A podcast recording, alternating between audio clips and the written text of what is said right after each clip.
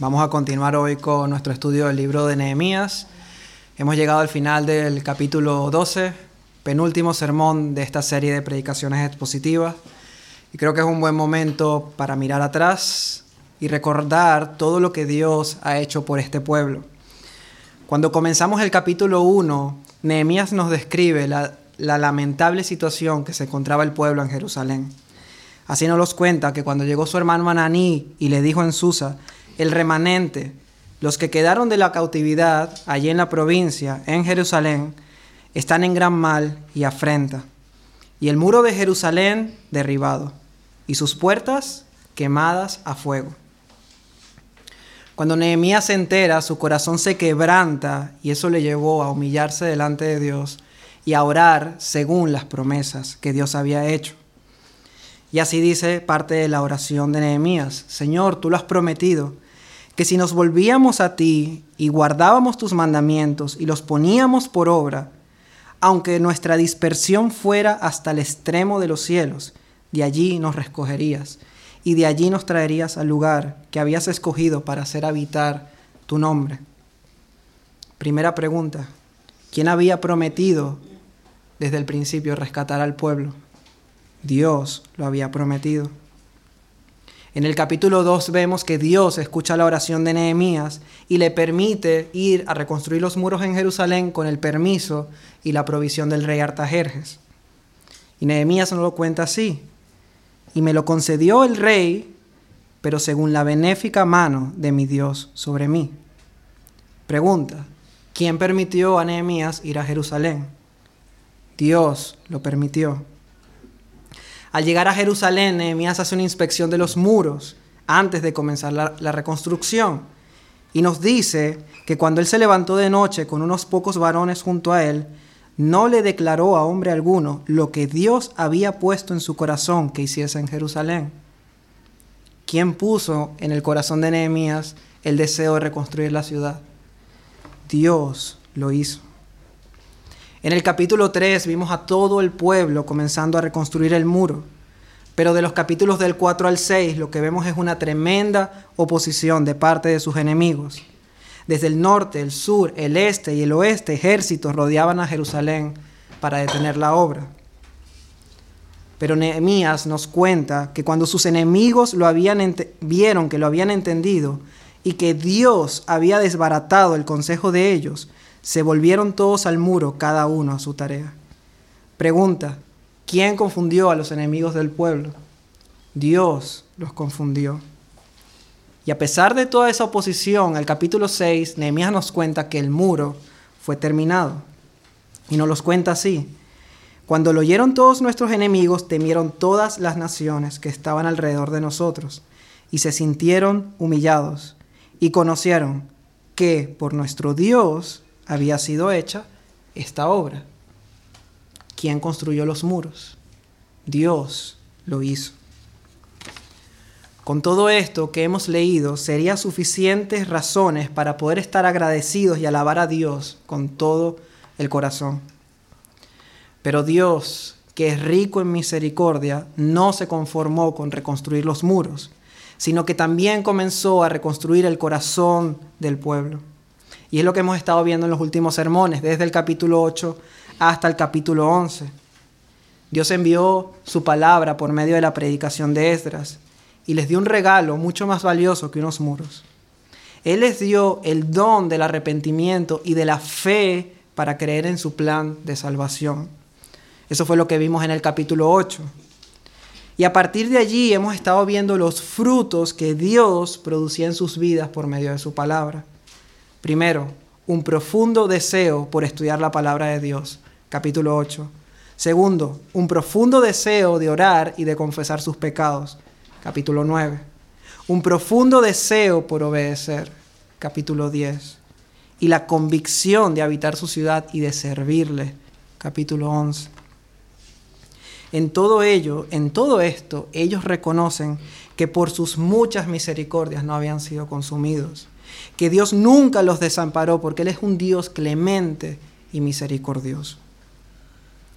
Después de todo lo que Dios ha hecho, después de rescatarles de una situación tan miserable, especialmente de la miseria que había en sus corazones. ¿Cuál es la única respuesta apropiada? ¿Qué es lo único que este pueblo podía hacer ahora? ¿Cuál es la única respuesta posible cuando nosotros recordamos lo que Cristo ha hecho por nosotros? Muy especialmente lo que hizo al perdonar nuestros pecados en una cruz. Pues la única respuesta apropiada es alabarle y cantarle con todo nuestro corazón, llenos de gratitud por sus muchas misericordias. Y es lo que hoy vamos a ver. Vamos a ver cómo lo hicieron ellos para que nosotros hoy podamos alabar a Dios como Él lo merece. Así que vamos a abrir todas nuestras Biblias en el capítulo 12 del libro de Nehemías y vamos a leer los versículos del 27 al 47. Leemos. Para la dedicación del muro de Jerusalén buscaron a los levitas de todos sus lugares para traerlos a Jerusalén, para hacer la dedicación y la fiesta con alabanzas y con cánticos, con címbalos, salterios y cítaras.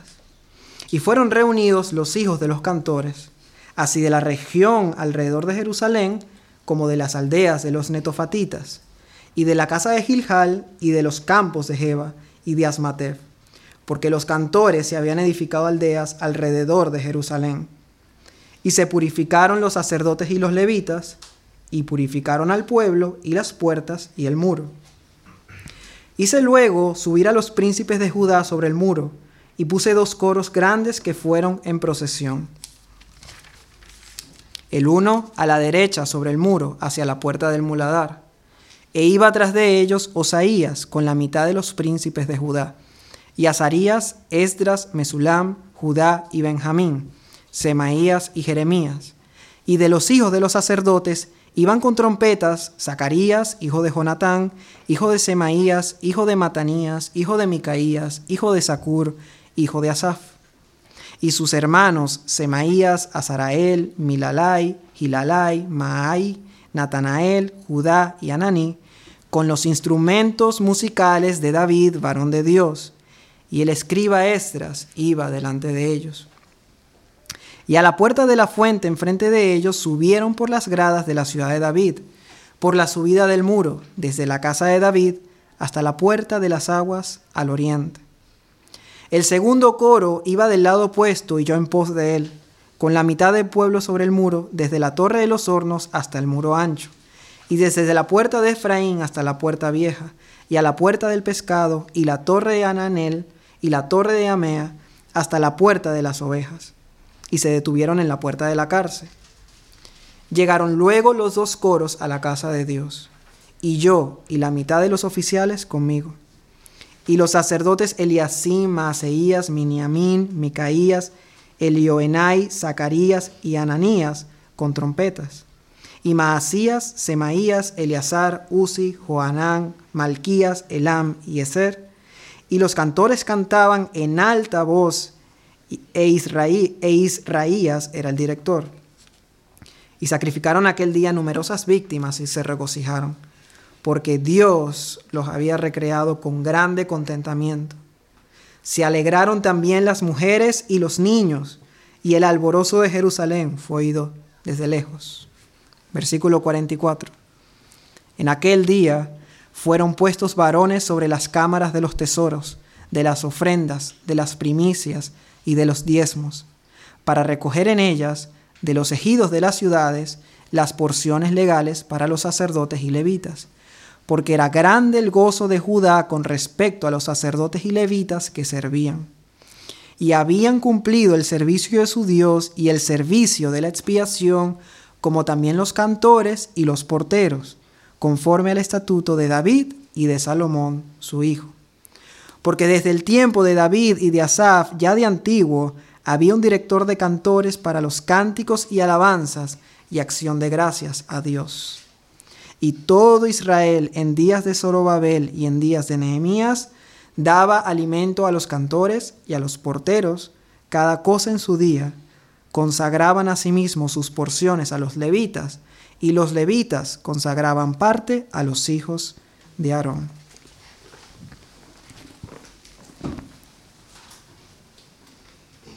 Lo que vamos a ver es un Dios digno de alabanza, pero también un pueblo que ha sido salvado para alabarle.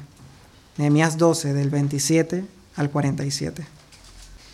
Así que el, el, objetivo del sermón de hoy es el siguiente. Entender la importancia que tiene la alabanza musical como parte de una vida de adoración. Y así aprender a alabar al Señor conforme a los principios que encontramos en su palabra. Y lo vamos a ver a través del siguiente esquema. Vamos a comenzar viendo la importancia que tiene la alabanza. En segundo lugar, veremos la preparación que es necesaria para que podamos alabar al Señor. En tercer lugar, vamos a ver cuál es la forma correcta en la que debemos alabarle. Cuarto, vamos a ver cuál es el resultado de alabar a Dios como Él nos dice. Y en quinto lugar, vamos a ver lo que es vivir una vida de alabanza. Vamos a comenzar estudiando el primer punto, la importancia de la alabanza y leemos los tres primeros versículos. Para la dedicación del muro de Jerusalén buscaron a los levitas de todos sus lugares para traerlos a Jerusalén, para hacer la dedicación y la fiesta con alabanzas y con cánticos, con címbalos, salterios y cítaras. Y fueron reunidos los hijos de los cantores, así de la región alrededor de Jerusalén, como de las aldeas de los netofatitas, y de la casa de Gilgal, y de los campos de Jeba, y de Asmavet, porque los cantores se habían edificado aldeas alrededor de Jerusalén. Lo primero que quiero que veamos en este punto es la relación que existe entre la palabra adoración y alabanza, y podamos ver sus diferencias. Adorar, en pocas palabras, significa rendir honor a un ser superior. Rendir honor a un ser superior. Ahora, nosotros sabemos que Dios no solamente es superior, sino que Dios es supremo. Porque Él no es solamente mejor que otros, sino que Él está en una categoría aparte, de una manera tal que nadie puede competir contra Él. Él es supremo en bondad, Él es supremo en justicia, en amor, en misericordia y en cada uno de todos sus atributos. Por eso, Solo Dios es digno de toda la adoración, de todo el honor y toda la gloria. Y lo que hemos estado viendo en los capítulos del 8 al 11 son ejemplos de adoración que este pueblo ha estado haciendo. Por ejemplo, cuando ellos escucharon atentamente la palabra de Dios, eso fue un acto de adoración. Ellos estaban respondiendo correctamente a la autoridad de la palabra de Dios. Cuando celebraron la fiesta de los tabernáculos con gozo, eso fue adoración. Ellos respondían correctamente al perdón, al amor y a la misericordia de Dios. Cuando se humillaron delante de Dios en arrepentimiento por sus pecados, eso fue adoración. Ellos respondían correctamente a la santidad de Dios. Y cuando se comprometieron con firmeza a obedecer su palabra, eso también fue adoración, porque ellos estaban respondiendo al señorío de Dios. Así que ellos han estado adorando como comunidad y lo que nos muestra es un patrón de adoración congregacional. Al escuchar la palabra, al orar, al obedecer, al servir.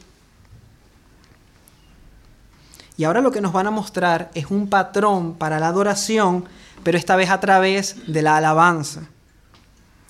Alabanza es la, alabar es la palabra alal en hebreo y significa expresar admiración dar gloria, hablar con un orgullo excesivo acerca de las virtudes de alguien. Es rendir honor como adorar, pero a través de palabras. Así que en este sentido la alabanza es un componente de nuestra adoración. No es la única forma de adorar, de adorar, pero es una forma importante de hacerlo.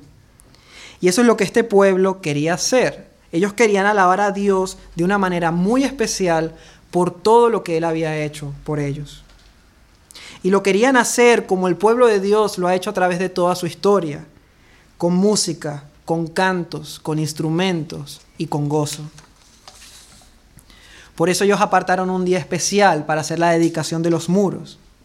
Un día apartado para recordar especialmente los hechos poderosos de Dios. Dedicar es la palabra Hanukkah, y significa inaugurar, consagrar, apartar. Esto era una manera de decir, Dios, esta ciudad es para ti. En el pasado nosotros la hemos estado utilizando para nuestra propia gloria, pero nosotros queremos dejar claro que ahora queremos que sea para tu gloria y queremos cantar esa verdad. Es por eso que el versículo 27 nos dice que buscaron a los levitas de todos sus lugares para traerlos a Jerusalén. Primeramente, porque los levitas eran los encargados de ofrecer los sacrificios que se hacían en todas las celebraciones ceremoniales en el Antiguo Testamento. Pero es que también eran ellos los encargados de los cánticos de alabanza. La Biblia de las Américas describe de una mejor manera para qué buscaron a los levitas. Dice que a fin de celebrar la dedicación con alegría, con himnos de acción de gracias y con cánticos, acompañados de címbalos, arpas y liras. Ellos querían dedicar la ciudad para Dios con alegría, con deleite, pero también lo querían hacer con la música apropiada. Los asignados para la alabanza se denominaban cantores y eran un grupo particular dentro de los levitas. Eran personas capacitadas para cantar la palabra de Dios y para tocar instrumentos que acompañaran las alabanzas. Los cantores alababan a Dios en el templo por turnos. En la época del rey David existían 24 grupos de cantores que se distribuían a través de todo el año para turnarse para alabar en el templo. Pero el resto del tiempo ellos vivían en sus aldeas. Por eso los versículos del 28 al 29 nos dicen que fueron reunidos los hijos de los cantores, tanto de la región de Jerusalén como de las aldeas alrededor, porque ellos no vivían allí, sino que lo alababan por turnos. Lo que vemos aquí es que ellos quieren dedicar estos muros con una celebración llena de alabanzas y así expresar externamente el gozo interno que había en su corazón. Pero no querían hacerlo de cualquier manera. Iban a alabar al Señor, sí, pero iban a hacerlo según el orden de Dios y guiados por las personas que Dios había capacitado para ello, como eran los cantores. Y los trajeron a todos para poder darle a Dios la mejor alabanza posible. Resumiendo, primero, alabar no es la única manera de adorar. Hay iglesias donde la alabanza ocupa el lugar principal dentro del culto de adoración, desplazando así la importancia de la predicación de la palabra, y eso es un error. Pero podemos cometer otro error que es no darle a la alabanza la importancia que tiene, porque es un componente importante dentro de nuestra adoración al Señor. Quizás una de las peores formas de despreciar la alabanza es llegar a la iglesia durante la alabanza. Llegar a la iglesia durante la alabanza. Eso era un error que yo en mis primeros pasos como cristiano y en mi falta de entendimiento hacía muchas veces. Y el problema de eso es que en mi corazón había más un deseo de recibir de Dios que dar honor a Dios. Pero nosotros no venimos a la iglesia a recibir de Dios. Nosotros venimos a Él a darle la gloria a Él. Le damos la gloria escuchando la predicación, pero también le damos la gloria cantando la alabanza. Le damos la gloria llegando a tiempo, le damos la gloria estando preparados para poder hacerlo correctamente. Y esa es la pregunta, la primera pregunta que tengo para todos nosotros hoy. ¿Le estás dando la importancia a la alabanza que tiene? no más de la que debe tener, pero tampoco menos de la que debe. Vienes a la iglesia a darle honor a Dios o a recibir de Él. En tercer lugar, esto nos recuerda que la alabanza debe ser ejecutada por personas capacitadas para cantar la palabra y también para acompañar los cánticos con instrumentos de una manera armoniosa y hermosa. Así que reconociendo la importancia que la alabanza tiene, vamos a pasar al segundo punto, que es la preparación que tenemos que hacer antes de alabar al Señor. Versículo 30. Y se purificaron los sacerdotes y los levitas y purificaron al pueblo y las puertas y el muro. Antes de cantar, ellos hacen algo fundamental. Ellos se purificaron. Purificar significa estar reluciente, brillante. Necesitaban limpiarse ceremonialmente para poder alabar a Dios. Y si algo nos muestra esto, es que solamente hay un impedimento para que nosotros podamos alabar a Dios. No es la tristeza, no son las dificultades de la vida. Y si, y si queremos verlo, podemos recordar, por ejemplo, a Pablo y a Silas, que cantaban himnos a Dios mientras estaban presos por predicar de Cristo. No son las dificultades lo que nos impiden alabarle. ¿Qué es lo único que impide que alabemos a Dios? El único impedimento es el pecado. Es la única cosa que nos impide alabar a Dios como Él se merece. ¿Cómo cantaremos cánticos de Yahvé en tierras de extraños? Decían los judíos cuando fueron llevados a causa de su pecado a Babilonia. No podemos cantar con un corazón sucio. Pero la pregunta entonces es, ¿quién de nosotros puede cantarle a Dios? Si como está escrito, todos se desviaron, todos a una se hicieron inútiles, no hay quien haga lo bueno, no hay ni siquiera uno. Y la respuesta a esa pregunta es que nadie puede cantarle a un Dios santo si no fuera por la obra perfecta que Cristo hizo en la cruz para limpiarnos completamente. Y es que solo Jesús puede purificarnos para alabar a Dios verdaderamente. La única razón por la que podemos alabar hoy a Dios es gracias a Cristo. Es gracias a nuestra unión con Él. En el, Antiguo en el Antiguo Testamento eran los sacerdotes quienes primero debían purificarse para, luego para después purificar al pueblo. Pero el Nuevo Testamento nos enseña que esta forma de, de purificarse era solamente una sombra de una purificación total que Jesús haría en favor de aquellos que creyeran en Él. Así que ahora quiero que vayamos todos a Hebreos 7 y leamos juntos los versículos del 26 al 28. Y dice así, porque tal sumo sacerdote, y se refiere a Jesús, nos convenía, santo, inocente, sin mancha, apartado de los pecadores y hecho más sublime que los cielos, que no tiene necesidad cada día, como aquellos sumos sacerdotes, de ofrecer primero sacrificios por sus propios pecados y luego por los del pueblo, porque esto lo hizo Jesús una vez para siempre, una vez para siempre, ofreciéndose a sí mismo. Porque la ley constituye, constituye sumos sacerdotes a débiles hombres, pero la palabra del juramento, posterior a la ley, al Hijo, hecho perfecto para siempre.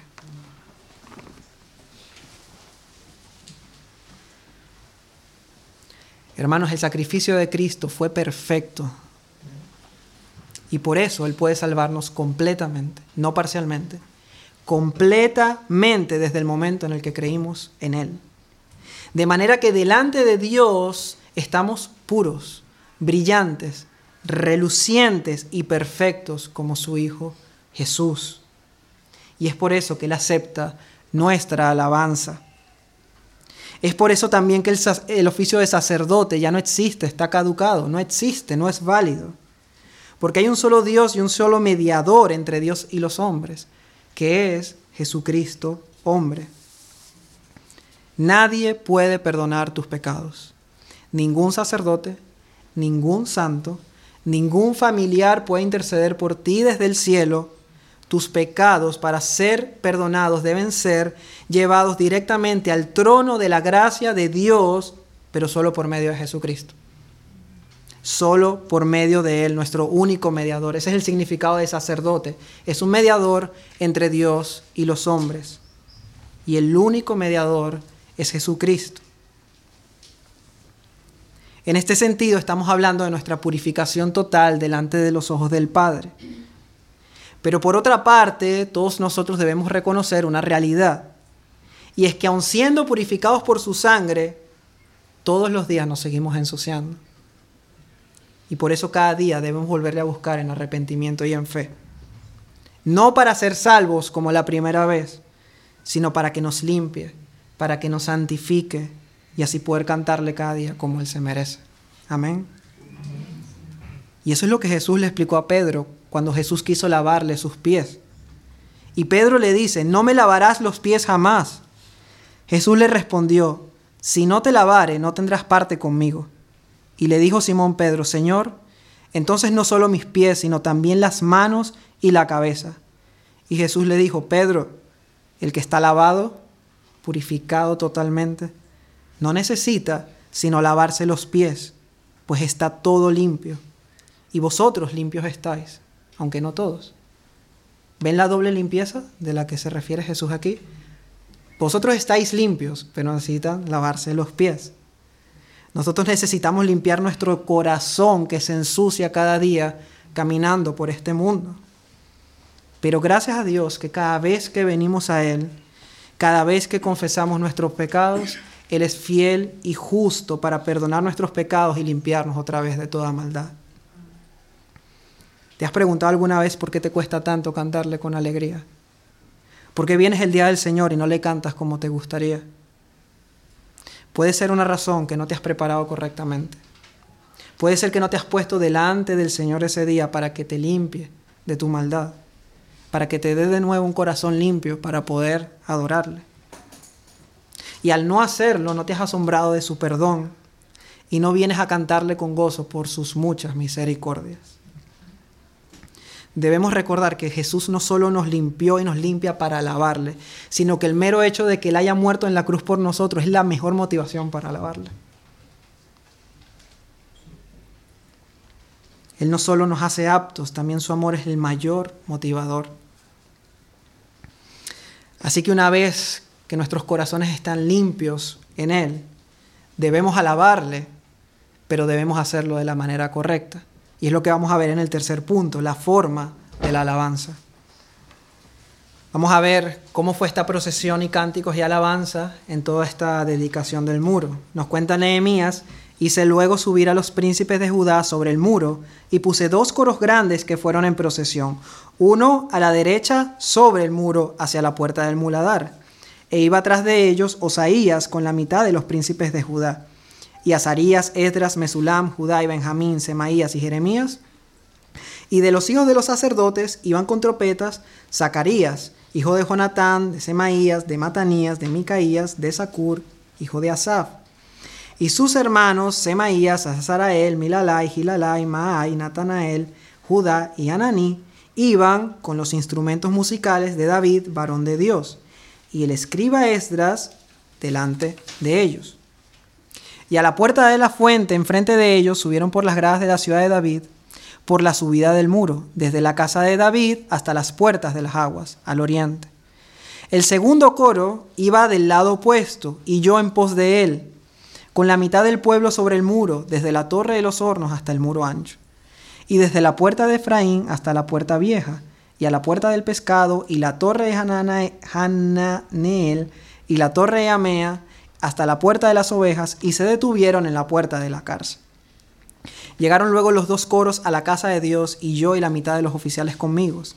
Y también llegaron los sacerdotes, Eliasim, Maseías, Miniamín, Micaías, Elioenai, Zacarías y Ananías, con trompetas.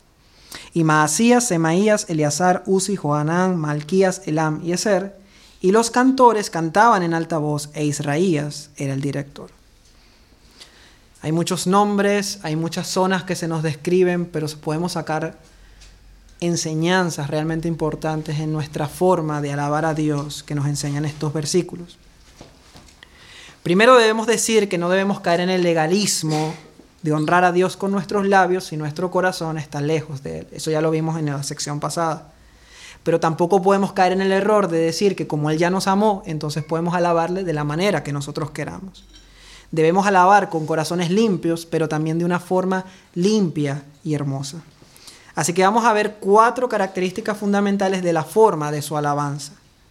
En primer lugar, ellos alabaron públicamente para darle toda la gloria a Dios.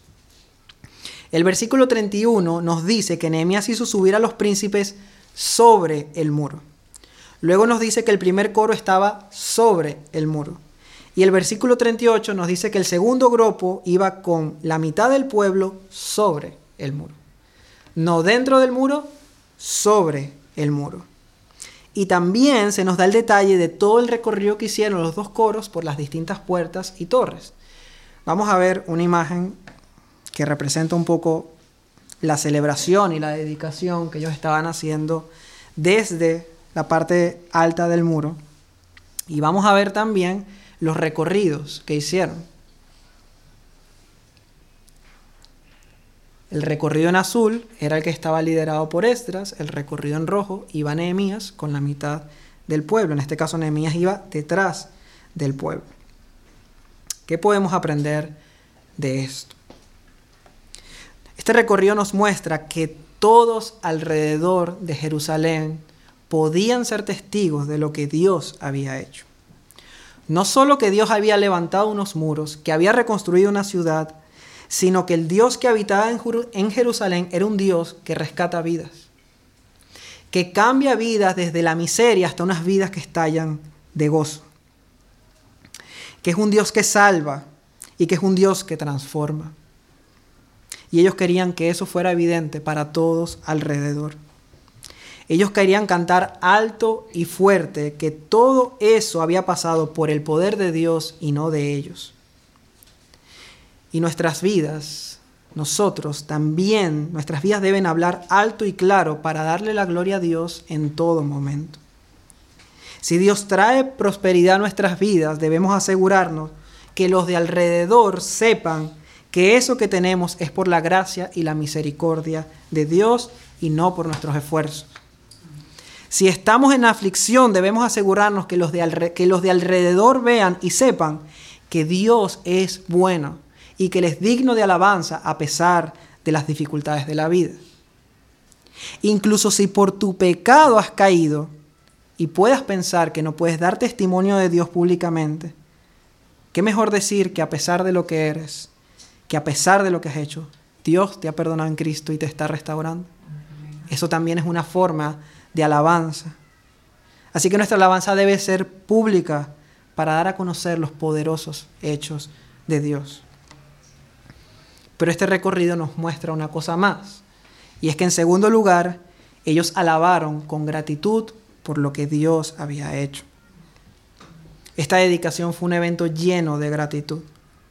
Incluso la palabra que se usa en estos versículos para coro, Nehemías nos dice que habían dos coros, es la palabra que significa un grupo de acción de gracias. O sea, habían dos grupos de acción de gracia cantando, uno a la derecha y uno a la izquierda alabando con salmos de gratitud.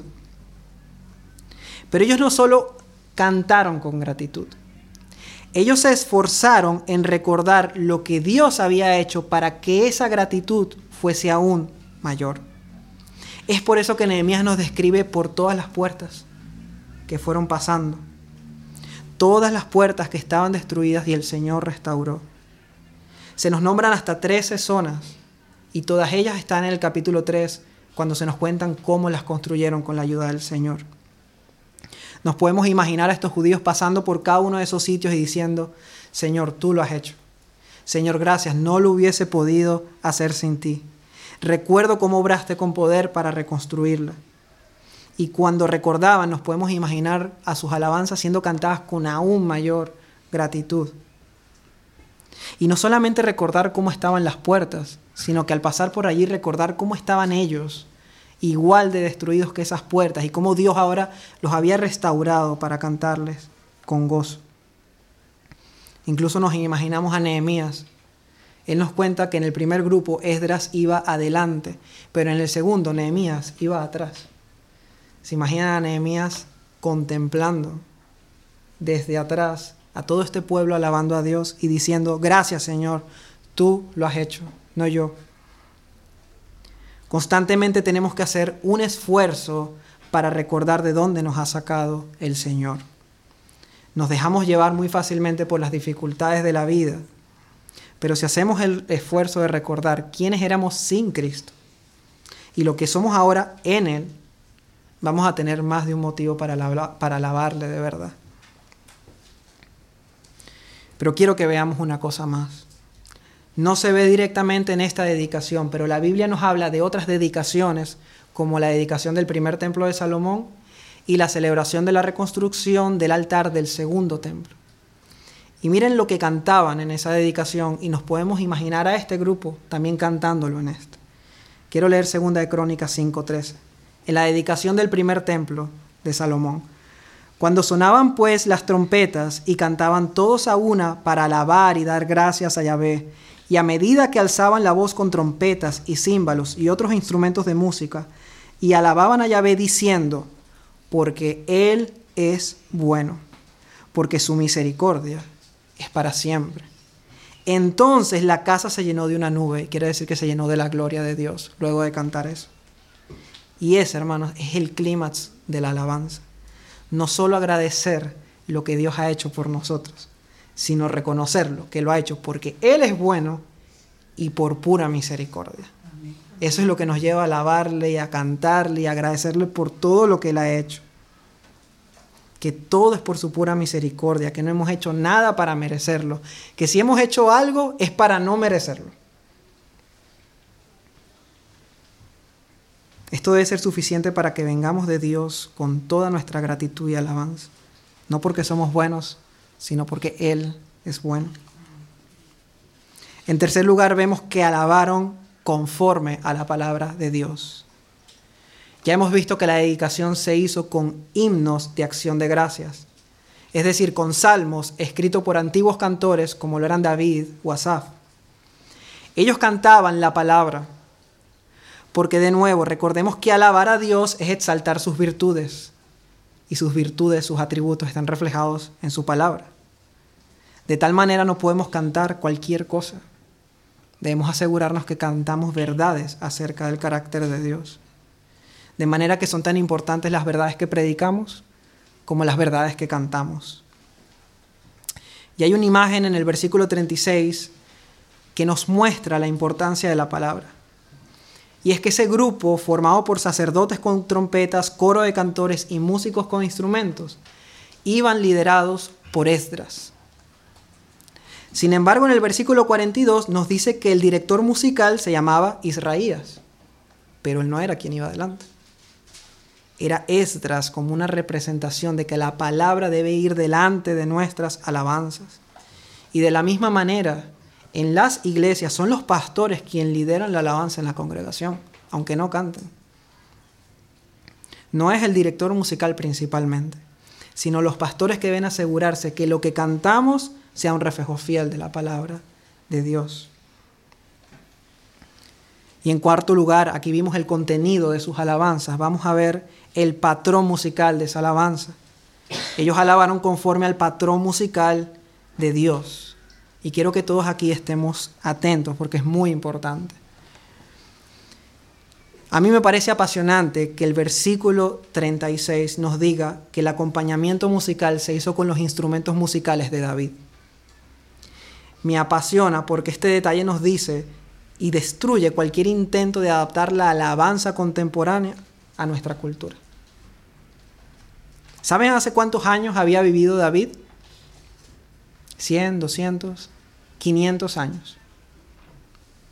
Y recordemos que este pueblo acababa de regresar de Babilonia, casi todos habían nacido y se habían criado allí, pero no les vemos trayendo a Babilonia a las alabanzas de Dios. No podemos alabar a Dios de cualquier manera. El patrón de belleza, armonía, melodía, ritmo debe mantenerse en las alabanzas. Y voy a decir esto con mucho cariño, pero es que hay ritmos que no son apropiados para alabar al Señor. Y no es una cuestión de gustos musicales. El acompañamiento musical debe enriquecer la alabanza para que nuestros corazones se deleiten en las verdades que estamos cantando.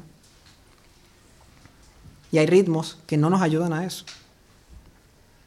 No podemos tomar una canción del mundo quitarle la letra obscena, ponerle canciones que hablen acerca de Dios y entonces eso ya es una alabanza cristiana. Y esto que parece que si se dice en la iglesia es legalismo, ninguno de nosotros los ve así en otras áreas de nuestras vidas. Y quiero poner dos ejemplos. ¿Se imaginan un himno nacional con un ritmo de reggaetón? ¿Creen que va acorde con la solemnidad de la ocasión? ¿Se imagina una ceremonia de coronación con un rap dedicado al rey? No es lo que vemos, ¿verdad? Que solemos ver una sinfónica, instrumentos con sonidos hermosos que van de acuerdo a la ocasión. hermanos, y saben que lo que estoy diciendo es verdad. No es legalismo, sino es una cuestión de que nosotros deberíamos darle lo mejor a Dios. Debemos cuidar la música que escuchamos, porque no toda canción cristiana es verdadera alabanza. Debemos tener discernimientos con la letra, pero también con la armonía musical. Nunca debemos olvidar este principio fundamental en la alabanza. La alabanza no es para nosotros. La alabanza es para Dios. ¿Recuerdan que la alabanza es dar honor con palabras? La pregunta no es si a mí me gustó la alabanza, la pregunta que tenemos que hacernos, ¿le gusta esa alabanza a Dios? Gloria a Dios si nos gusta la alabanza y la disfrutemos y alabemos. Pero la pregunta principal es si ese o es una alabanza conforme al patrón de Dios. Estamos de acuerdo en que debemos rechazar falsos profetas, mala doctrina, pero ¿por qué no también la mala música? ¿Por qué no estas alabanzas que no glorifican a Dios? Si al final de cuentas serían dos formas incorrectas de adorarle.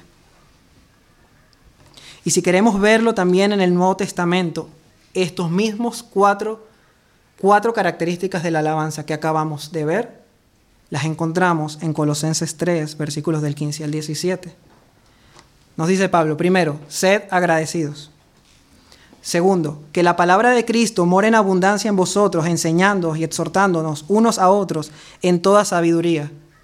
Tercero, cantando con gracia en vuestros corazones al Señor, como con salmos e himnos y cánticos espirituales y cuarto, que toda la gloria sea para Él, todo lo que hacéis, sea de palabra o de hecho, hacerlo todo en el nombre del Señor Jesús, dando gracias a Dios Padre por medio de Él.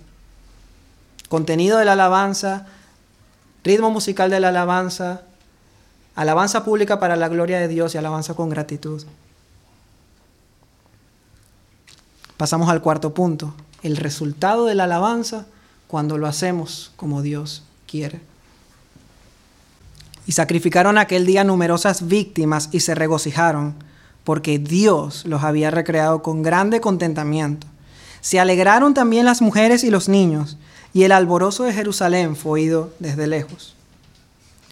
Regocijo, recreación, contentamiento, alegría, alborozo, tanto en hombres como en mujeres y niños. ¿Pueden ver lo que Dios nos está enseñando aquí? Los versículos anteriores nos han enseñado que Dios es digno de toda alabanza, pero este nos enseña que nosotros fuimos creados para glorificar a Dios y para disfrutar de Él por siempre. Y más aún, hemos sido salvados para ahora sí poder alabarle a Dios correctamente. ¿Cuántas veces buscamos la felicidad en otro lugar? ¿Cuántas veces nos creemos el engaño de que si nos alabamos a nosotros mismos, vamos a ser más felices? Y terminamos siendo más miserables. Pero Dios nos recuerda que el verdadero gozo vendrá del cielo cuando nuestras vidas se centren en alabarle a Él y dejemos de centrarnos en nosotros. Porque Dios los había recreado con grande contentamiento, no el ambiente musical, no una emoción que viene inducida por el hombre, un gozo que viene directo del cielo, de Dios, cuando alabamos correctamente su nombre. Y sí, tenemos que cantarle con alegría, pero también tenemos que vivir lo que cantamos. Quinta parte, una vida de alabanza. En aquel día fueron puestos varones sobre las cámaras de los tesoros, de las ofrendas, de las primicias y de los diezmos para recoger en ellas de los ejidos de las ciudades las porciones legales para los sacerdotes y levitas, porque era grande el gozo de Judá con respecto a los sacerdotes y levitas que servían, y habían cumplido el servicio de su Dios y el servicio de la expiación, como también los cantores y los porteros, conforme al estatuto de David y de Salomón su hijo. Porque desde el tiempo de David y de Asaf, ya de antiguo había un director de cantores para los cánticos y alabanzas y acción de gracias a Dios y todo Israel en días de Zorobabel, en el primer regreso, y en días de Nehemías, en el tercer regreso, daba alimentos a los cantores y a los porteros, cada cosa en su día. Consagraban asimismo sus porciones a los levitas, y los levitas consagraban parte a los hijos de Aarón. Y creo que la enseñanza es muy clara. Una verdadera alabanza es alabanza cuando nos comprometemos a vivir esas verdades que cantamos. Si cantas que quieres ser un siervo para su gloria, debes estar dispuesto a servirle de verdad, como estos sacerdotes, levitas, cantores y porteros que habían cumplido con el servicio de su Dios.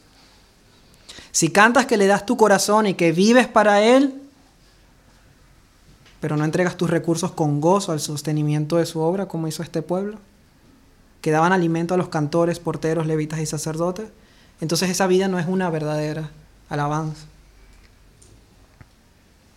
Y termino con dos reflexiones. Primero, para mis hermanos creyentes en el Señor Jesucristo. Todos sabemos que fuimos creados para alabarle e incluso salvados para alabarle. Pero sé que a causa de nuestro pecado no siempre le alabamos como quisiéramos, ¿verdad? Muchas veces lo hacemos sin entendimiento, sin gozo, sin alegría, sin pasión. Hoy es un día para ponernos delante del Señor, para que limpie nuestra maldad, para que Él ponga un nuevo cántico en nuestra boca y no solamente miremos al pasado y todo lo que Él ya ha hecho por nosotros, sino también que veamos al futuro y a nuestra eternidad con Él, donde le alabaremos con gozo, un gozo que nos irá y donde le alabaremos ya definitivamente sin pecado. Allí cantaremos un nuevo cántico diciendo, digno eres de tomar el libro y de abrir sus sellos, porque tú fuiste inmolado y con tu sangre nos has redimido para Dios, de todo linaje y lengua y pueblo y nación. Y tú, oh Dios, tú Jesús, nos has hecho para nosotros, para nuestro Dios, reyes y sacerdotes, y reinaremos contigo sobre la tierra. Y para los que no creen, Amigo mío, Dios va a ser alabado, sí o sí. Él se va a llevar toda la gloria, sea que tú le alabes o no le alabes. Él es digno de toda alabanza. Él es digno de toda alabanza simplemente por el hecho de ser tu creador. Pero no conformándose con eso, hizo una obra aún más maravillosa, digna de toda alabanza. Jesús, siendo en forma de Dios, no estimó el ser igual a Dios como cosa a que aferrarse sino que Él se despojó a sí mismo y tomó forma de siervo. Se hizo semejante a los hombres, y estando en la condición de hombre se humilló a sí mismo. Y en esa humillación se hizo obediente hasta la muerte, y no cualquier muerte, sino muerte de cruz bajo la ira de Dios. Y por esa razón Dios le exaltó hasta lo sumo. Él está sentado a la diestra de Dios y le ha dado un nombre que es sobre todo nombre para que en el nombre de Jesús se doble toda rodilla de los que están en el cielo, de los que están en la tierra y debajo de la tierra. Y toda lengua va a confesar que Jesucristo es el Señor para gloria de Dios Padre. Eso va a suceder, Jesús será alabado. La pregunta aquí no es si Él será, será, alabado, la pregunta es si tú vas a doblar tu rodilla y alabarle ahora que todavía está extendiendo su misericordia y su amor sobre ti o doblarás tus rodillas antes de ser echado al infierno bajo la ira de un Dios justo. Yo deseo hoy que seas como aquel leproso que se acercó a Jesús rogándole, que se arrodilló ante él y le dijo, Señor, si quieres, puedes limpiarme. Y Jesús, teniendo misericordia de él, extendió la mano y le tocó y le dijo, quiero, sé limpio. Y así que Jesús hubo hablado, al instante la lepra se fue de él y quedó limpio. Si haces así y quedas limpio, entonces vengas luego junto al pueblo de Dios y le alabes con todo tu corazón. Amén. Vamos ahora.